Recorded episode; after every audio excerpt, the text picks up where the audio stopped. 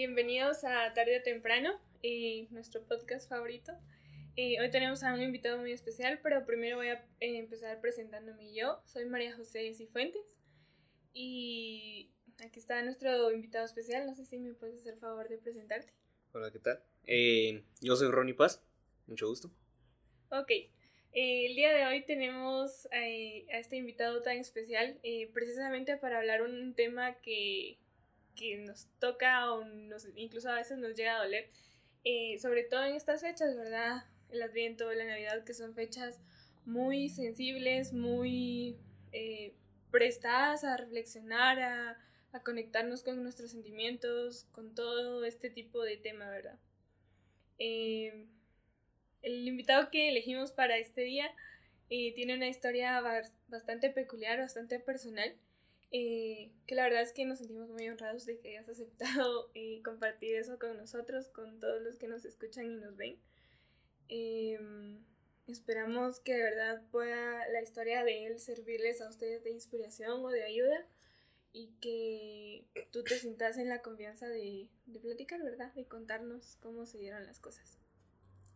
Entonces, para comenzar, eh, vamos a mencionar que Ronnie, que es nuestro invitado, eh, de, cuando era más pequeño perdió a su papá, porque para allá va el tema. Entonces, para que nos pongamos un poquito más en contexto y más en confianza, eh, quisiera preguntarte si tú nos puedes contar un poco sobre cómo era tu papá o cómo tú lo recuerdas. Ok, este, pues no sé, yo siento que es un poco complicado el cómo lo recuerdo, ya que ya tengo un poco como que borroso eso. Ya son aproximadamente, ya son 14 años desde que él falleció. Sin embargo, em, a lo largo de, de, estos 14 años, pero tal vez más centrado desde que entré a la universidad, me he dado cuenta más o menos de cómo él ha sido, porque a veces yo he tenido ciertas actitudes o ciertos comportamientos, cierta manera de hablar, de vestirse, pues en general de cualquier cosa, y me han dicho que me parezco mucho a él. De, digamos, de la perspectiva de un niño, eh, yo creo que es como que un denominador común y es un superhéroe, es lo mejor para uno. Y si le agregamos el plus de que yo era el único hombre, eh, yo tengo tres hermanas más, entonces es como, como que se, eh, se marca más, es más marcado eso, entonces, este, como alguien que siempre estaba ahí, independientemente de que a él le tocara viajar a la capital para trabajar y demás, eh, siempre estaba ahí. Es, lo, es el, como que el recuerdo principal que yo tengo de él y de alguien que siempre estaba para mí, definitivamente. ¿Nos puedes contar de qué en qué trabajaba él? Él era militar, él trabajaba en reservas militares de la ciudad capital. Ok. Y, y, así como en su actitud, en su carácter, eh, ¿nos puedes contar algo que, que, para ti, o ya sea porque lo recordes o porque te lo han mencionado mucho, eh, lo representara? Wow. Em, pues para quienes han tal vez compartido con, con, militares, con soldados y con demás personas, creo que tal vez eh, va a ser un poco más, bueno, va a ser mucho más fácil eh, entender lo que les voy a decir, pero la mayoría de las personas, ya sea mi familia o personas que yo ni conozco y de repente me dicen, ah, yo conocí a tu papá, eh, me dicen, y es algo, no sé, increíble, que era un tipazo, que era esos militares que ya no hay. Así de, de simple. Qué nice. La verdad es que sí. Ok. Entonces, eh, no sé si nos puedes contar un poco sobre cómo fue que él falleció. Ok. Em, él estaba como que de descanso, si mal no recuerdo. Sin embargo, su jefe, no recuerdo el nombre específico, eh, le había dicho que pues debía trabajar me lo sé, creo que era miércoles. Estaba como que en sus vacaciones y todo, y como que viajar un miércoles era como, para eso mejor un lunes o algo así. Entonces, em, recuerdo que esa vez yo me quería ir con él. Era como, no, yo me voy, yo me voy, yo me voy. Y era algo que yo siempre hacía en vacaciones, porque por lo mismo que le tocaba viajar y demás, em, yo me mantenía ya unas dos semanas, una semana, y ahí hice yo a mi mamá, a mis hermanas y demás. Pero esa vez era como, no, yo me voy, yo me voy. Y mi papá como, no, voy a venir y ya todo tranquilo, que no sé qué, etcétera, etcétera. Entonces, em, pues obviamente él viajó, eh, iba en una camioneta pública, una, de las que uno toma en la terminal normalmente.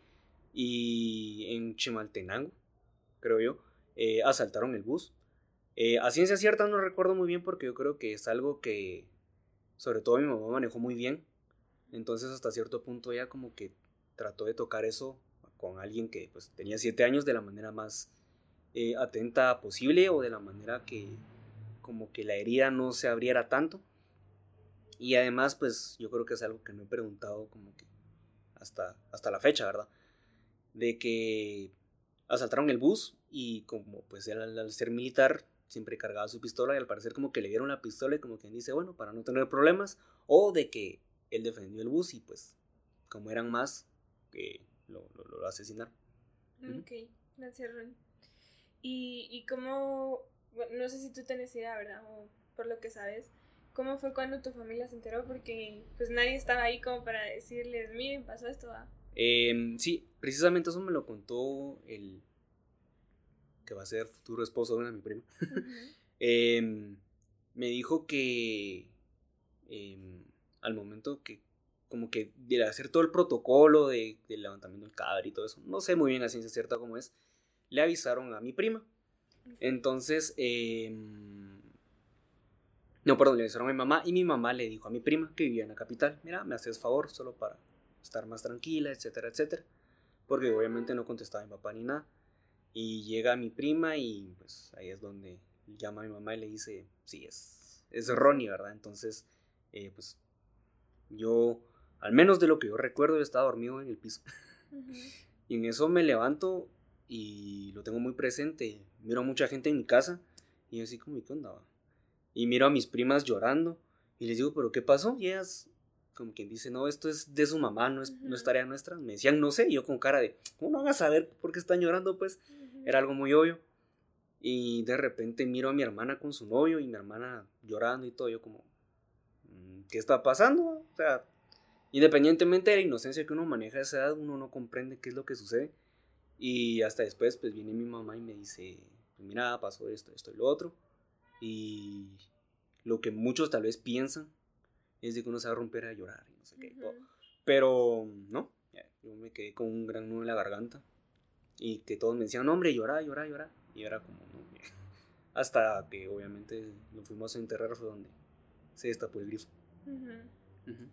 Ok, ¿y, y cómo, cómo, lo tomó tu familia? O sea, no sé si en algún momento tu papá habló con ustedes eh, con anterioridad sobre las posibilidades, ¿verdad? Porque el trabajo que él tenía, pues el riesgo era mucho mayor. No sé si tuvieron alguna preparación o algo por si llegaba a darse alguna situación como la que se dio?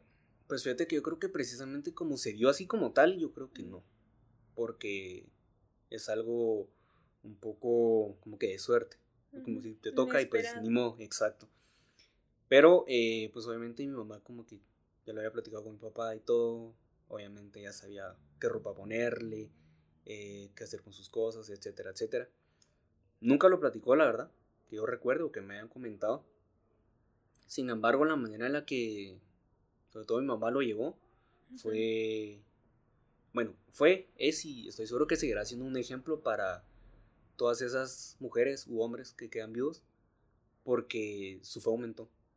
Es increíble, es, no sé si es la palabra como que adecuada, pero fue brutal como aumentó su fe, como supo manejar la situación y pues hasta la fecha es, creo yo, de esas personas que, no sé, le dan mucha, no sé, como que fortaleza a las personas cuando pasan una por una pérdida. Ok. Y yo me imagino que el proceso, o sea, de, de aceptar, de aprender y de entender que ya no estaba tu papá, eh, fue un proceso de años, no, no fue algo que, que pasó en el momento, ¿verdad? Entonces te, te, quería preguntar, ¿cómo, como cristiano, como católico específicamente, eh, ¿cómo te ayudó eso? Y ya que tú me dices que tu mamá para ti es una mujer de mucha fe, ¿cómo ayudó eso? ¿Cómo tuvo que ver eso en, en la superación de ese proceso, verdad? En la asimilación. Em, bueno, yo siento que todo como que viene en cadena, al final de cuentas. Mi abuela, o sea, la mamá de mi mamá, es una mujer de una fe increíble también. O sea, como que se va transmitiendo de generación en generación. Entonces, eh, por ejemplo, de parte de mi mamá era como, pues me tocaba. Y, y en realidad encontró en Dios eso que no puedes encontrar en ningún lado, ¿verdad? Conmigo ah, fue muy difícil, sobre todo en la parte de la, de la pubertad, ¿verdad? Porque era esa necesidad de, de tener una imagen paterna, eh, obviamente que no tenía. Sí, tenía mis tíos, que tenía mis primos grandes, obviamente a mi abuelo, pero no tenía como que esa confianza. Entonces, em, de alguna manera, mm, cuando me confirmé, no sé cómo, no sé por qué, y yo creo que es simple la pregunta, ¿verdad? Simple la respuesta, perdón. Fue Dios quien me dijo, aquí estoy. Y es algo que pues alguien de en ese entonces 13 años es como, ¿qué nivel? La verdad, ¿qué nivel? Y sí me, me ayudó bastante. Ok, y, y a qué vamos por ahí. ¿Tú qué crees o cómo crees que hubiera sido el Ronnie eh, ante la situación si no hubieses crecido en una casa eh, con principios católicos? ¿Qué, ¿Qué versión de Ronnie estaríamos viendo ahora? Bueno, no estaría acá. en primer lugar, no estaría acá definitivamente. O tal vez sí, no sé en realidad. Em, yo vería un Ronnie muy escéptico, muy apático, porque yo siento que la mayoría de las cosas buenas que yo tengo son por parte de mi familia, más allá de lo que yo puedo lograr percibir o como que obtener de lo que miro en, las demás personas, en la sociedad y, todo eso. Yo diría que sería un Ronnie... no me lo imagino. en realidad sí. No, sería, sería muy complicado porque eh, yo soy alguien como que, tal vez a veces no lo veis de notar mucho, pero soy alguien mucho de amor y todo. Y sería un, un Ronnie seco, de odio, tal vez. Y no sé, sería muy raro, la verdad. un Ronnie inesperado ya. La verdad es que sí. Ok. ¿Y, y cómo, en estas fechas, cómo son las cosas con tu familia? ¿Siempre viene el tema de tu papá o, o pues ya no se menciona tanto? ¿Cómo lo viven? Pues fíjate que al principio sí, de hecho, tengo muy presente también eh, la primera Navidad o la segunda, no recuerdo bien. No sé si era Navidad, pero sí eran estas fechas. En donde estaban mis hermanas, las grandes, mi mamá y un mi primo, platicando, ¿verdad? de la situación, era como cómo se dio, por qué, etcétera, etcétera. Y mi mamá siempre increíble, ¿verdad? Entonces, eh, es lo que recuerdo al principio. Eh, ya después como que un poco más tranquilo en realidad. Porque, mm, como te digo, o sea, mi mamá es, es increíble cómo, cómo, cómo llevó la situación de, de, aceptación. Fue increíble, la verdad, increíble. Y mm, pues yo diría que normal, o sea, hasta la fecha yo siento que normal. No se toca mucho el tema, eh, se toca tal vez más para el día del padre. Que es donde yo creo que sí pesa un poco más la situación. Sí, ok. Y, bueno, en cuanto a, seguimos en la Navidad, ¿qué, ¿qué podrías tú decirle a alguien que acaba de perder a un familiar, a un amigo o a alguien muy importante? Independientemente de la forma, ¿qué podrías decirles tú que, que pueda ayudarlos para sobrellevar ese dolor, esa experiencia? Aprovechando la época, ¿verdad? Que hay mucho amor y hay mucho para reflexionar. ¿Qué podrías tú compartir? Bueno, eh, creo que tú lo mencionaste y es algo muy importante y es el amor. Em, no hablemos de un amor de parejas, no hablemos de un amor, aunque tal vez se acerca un poco de padre a hijo, sino hablemos de un amor en su versión complicada, pero que yo siento que es la más verdadera de lo que el amor es. Eh, el dejar, el aceptar que una persona no está, que una persona se fue, no solamente es decir, bueno, ya se fue, o, o por ejemplo lo que mucho sucede es echarle la culpa a Dios, por ejemplo. Yo no soy muy partidario de, de que la gente de repente diga, no es que así Dios lo quiso, porque, no sé, o sea, como que nos quita el libre albedrío hasta cierto punto, ¿verdad? Y como que se lo da a otros y no, no sé, es, es, un, es un rollo.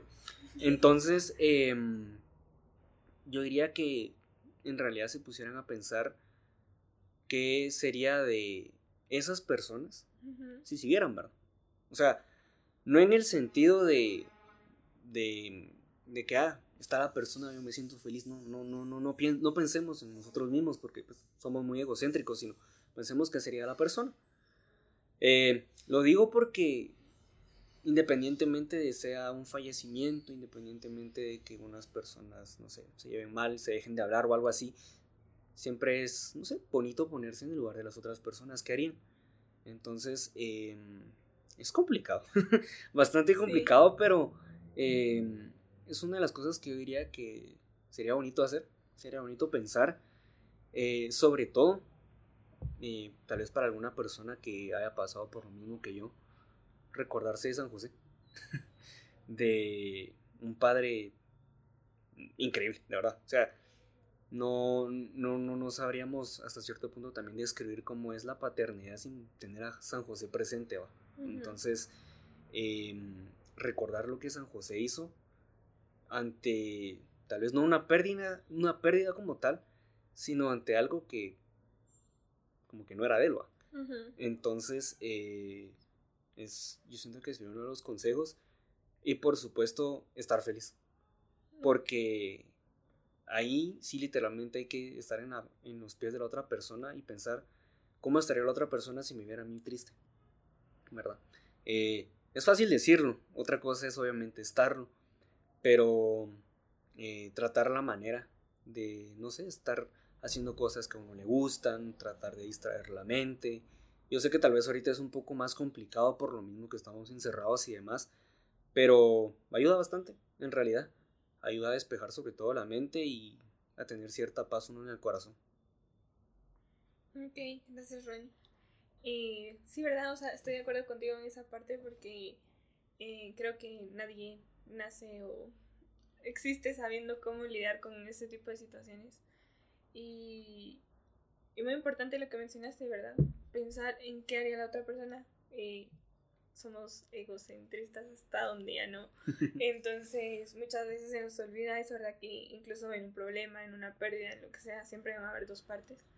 Y, y pensar también qué, qué hubiera hecho la otra persona, cómo lo está viviendo la otra persona, eh, es, bien importante, ¿verdad? También te ayuda a, darte cuenta de cosas que tú no sos capaz de ver. Eh, bueno, fíjate que tenemos una dinámica y es que tenemos un bote con preguntas. Uy. eh, sí, cabal. Uy, qué miedo. Entonces, vamos a irlas respondiendo. Nos vamos a turnar. Entonces, comienza tú. Solo que no se te va a caer. Ahí está. Las dos, Ahí está. Ok. ¿Te lo doy o No, no, léela y le haces la respuesta. Ah, ok. Dice, eh, ¿cuándo te diste cuenta de que querías compartir tu fe? Em, yo creo que precisamente por eso, considero yo. Porque, no sé, yo ya tengo como que muy marcado en mí que cuando yo estoy triste, hablo de Dios con la gente. Entonces, eh, yo creo que fue algo que me mantenía tranquilo, em, me mantenía, obviamente, lo que yo decía, eh, con la mente despejada. Y no sé, o sea, es bastante interesante cómo hablar de Dios con la gente cuando uno está mal. No la otra persona necesariamente es increíble, te da una paz increíble, una paz... que... Encuentras a Dios en los otros. Sí, en realidad, y, o sea, y, es bastante curioso porque uno está hablando de Dios y pues... Dios te encuentra a ti. Ajá, exacto. Es, muy raro, pero, sí, pero yo consideraría que sí. ok. Eh, mi pregunta dice, ¿a quién le agradecerías tu conversión? Uf, yeah. Eh, yo creo que Creo que, no sé, es como una mezcla de mis dos papás. Eh, tú bien ya lo sabes, ¿verdad? Pero para los que no, eh, he crecido como hija de, de una madre soltera claramente sí tengo un papá y actualmente ya mantengo una relación con él, pero en el proceso de que era una niña a la fecha y ha sido un tema bastante complicado para mí también. Entonces, pues creo yo que si no, no hubiese tenido ese problema o esa herida eh, de manera tan constante, eh, no, no me hubiese acercado a Dios de la manera en la que lo hice. Entonces, pues a mi mamá, porque fue quien me dijo, Dios es tal, ¿verdad? Pero también a mi papá por que a pesar de cómo se dieron las cosas, no, no se lavó las manos, ¿verdad? Y se alejó, sino hizo su lucha por, que, por tenerme cerca, ¿verdad? Aunque fuera conflictivo. Ok. Vamos a la siguiente. Em, ¿Vas tú, güey? Vas tú. Ok. ¿Cómo está tu fe desde que inició la, la pandemia? Eh, ha sido muy complicada, la verdad. Eh, y no voy a generalizar porque creo que todos lo hemos hecho en algún momento. De decir, así como todos, ¿no? Realmente ha estado muy complicada porque llevaba cierto tiempo con una fe. Bueno, no sé. No, no quiero decir tampoco tan tambaleante. Pero. Sí, como que. Ah, no sabía cómo explicarlo como que con un ejemplo para que se entendiera, pero en realidad yo, mm, digamos, a nivel de ir a misa, por ejemplo, yo siento que estuve pues, bien, ¿verdad? Porque es algo que desde pequeño traigo. Ya es, ya es un chip de domingo es misa. Pero de ahí de lo demás, yo siento que sí disminuyó un poco. Sobre todo porque ya estaba muy acostumbrado yo a la comunidad. Y al no tener esa comunidad, obviamente frente a frente es como que ganas, la verdad. Porque no, no, no voy a decir aquí casacas, va de, de, ay no, es que tal cosa, no. Es la verdad, o sea, no, la verdad no me daba ganas, no me despertaba nada. Sin embargo, em, siempre he tratado de mantenerla firme, a pesar de todo. Y pues a la fecha, ya casi dos años, yo diría que está mejorando un poco más. Tal vez por lo que he vivido. Pero al principio sí fue como. No me dan ganas, la verdad. Ok, gracias. Fíjate que casualmente en los pre-podcasts, eh, últimamente hemos tocado ese tema, ¿verdad? De que, que los procesos, los buenos procesos, los verdaderos procesos, siempre van en su vida, pero tenés que caerte para poder seguir subiendo. Entonces, que qué bueno que seas capaz de reconocer eso, ¿verdad? Que, que han habido malos momentos, pero que, que seguís con la, la seguridad de avanzar, ¿verdad? Sí, sí, siempre. bueno, mi pregunta es, ¿cómo es tu relación actual con Dios? Eh, dale, no sé, ya, creo que, creo por, por el contrario de muchas personas, a mí me sirvió mucho la pandemia, porque... Eh, sí estaba sirviendo en la iglesia, estaba en muchas formas, pero llevaba incluso más del año de mantenerme en sequía. Y, y no sé, sentía que ya no podía. y, mm, pues la pandemia vino de muchas formas para todos, ¿verdad? Pero creo que una de las formas en las que me ayudó fue que me hizo enfrentarme ante mí misma eh, tuve que hacerle frente a muchas cosas que venía evadiendo y que venía haciéndole así.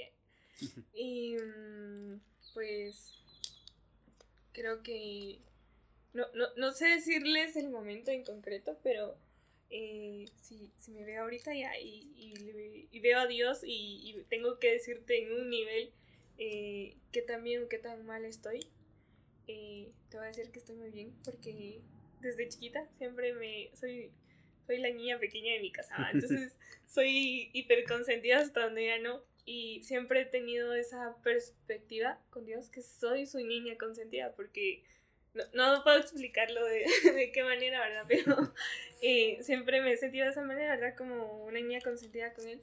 Y después de haber estado en sequía tanto tiempo y como volver a otra vez a Él, eh, no sé, ya, otra vez me estoy volviendo leña.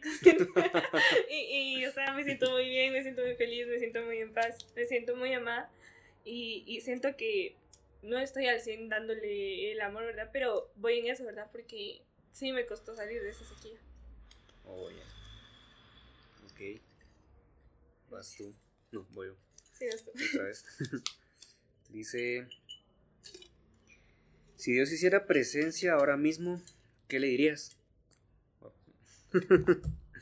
Em, es complicado, eh, porque yo creo que ya tenía una pregunta predeterminada desde hace mucho tiempo. Yo creo que es obvia cuál es. Sin embargo, em, ah, no sé. La voy a decir porque en realidad no se me, no, no se me ocurre nada más. Pero le diría porque, porque mi papá y porque en ese momento. Es obviamente, es obvio que tal vez con eso me contraigo un poco con todo lo que acabo de decir. Pero yo creo que es la única pregunta en concreto que recuerdo haberle puesto mucha atención, ajá, a, a Dios desde hace mucho tiempo. Algo que pues a la ficha ya no, como que ya no manejo. Pero sí, yo creo que sería eso. Tal vez solo para quitarme como que la duda. La espinita que siempre queda, seguramente. Pero únicamente sería eso. Ok. Entonces, gracias Ronnie por tu tiempo, por la confianza que, que has tenido para compartir con nosotros, ¿verdad? Eh, qué admirable, de verdad, eh, la forma en la que persistís y que seguís avanzando en y para Dios. Eh, te felicito. Yo personalmente he tenido asiento de primera fila desde que ingresaste a la parroquia y, y wow, la verdad es que me siento muy orgullosa de ver cuánto has avanzado y cuánto has crecido.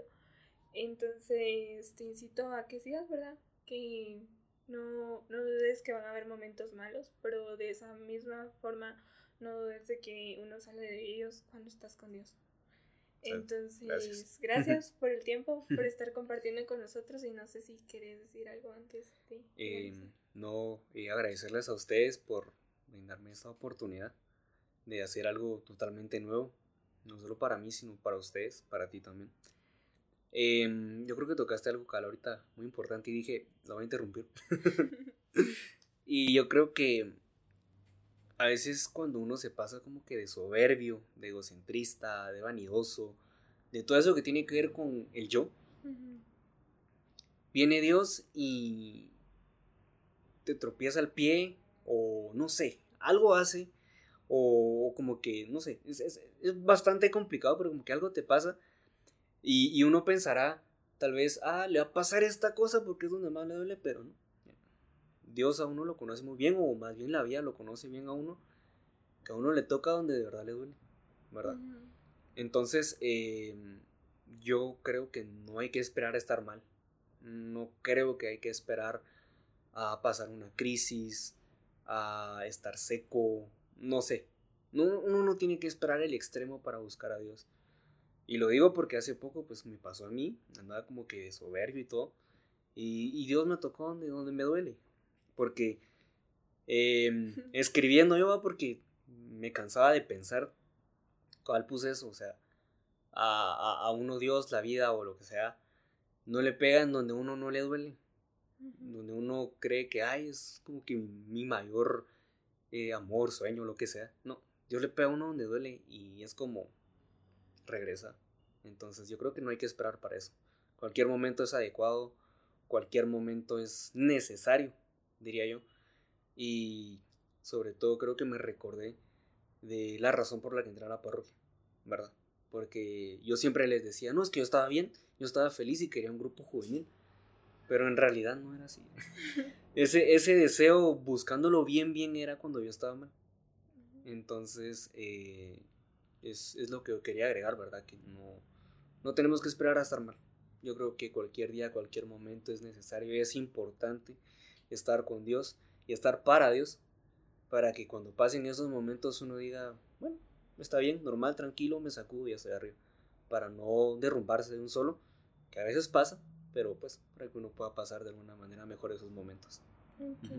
Gracias, Ron, por compartirnos este pensamiento. Ok, Y pues muchas gracias, eh, ya te dije, por tu presencia, por tu confianza y pues los esperamos en el siguiente podcast. Esperamos que hayan disfrutado mucho a nuestro invitado del día y saben que pueden seguirnos en nuestras redes, estamos en Instagram y Facebook. En la descripción se van a dejar los links y esperamos que hayan disfrutado el episodio del día.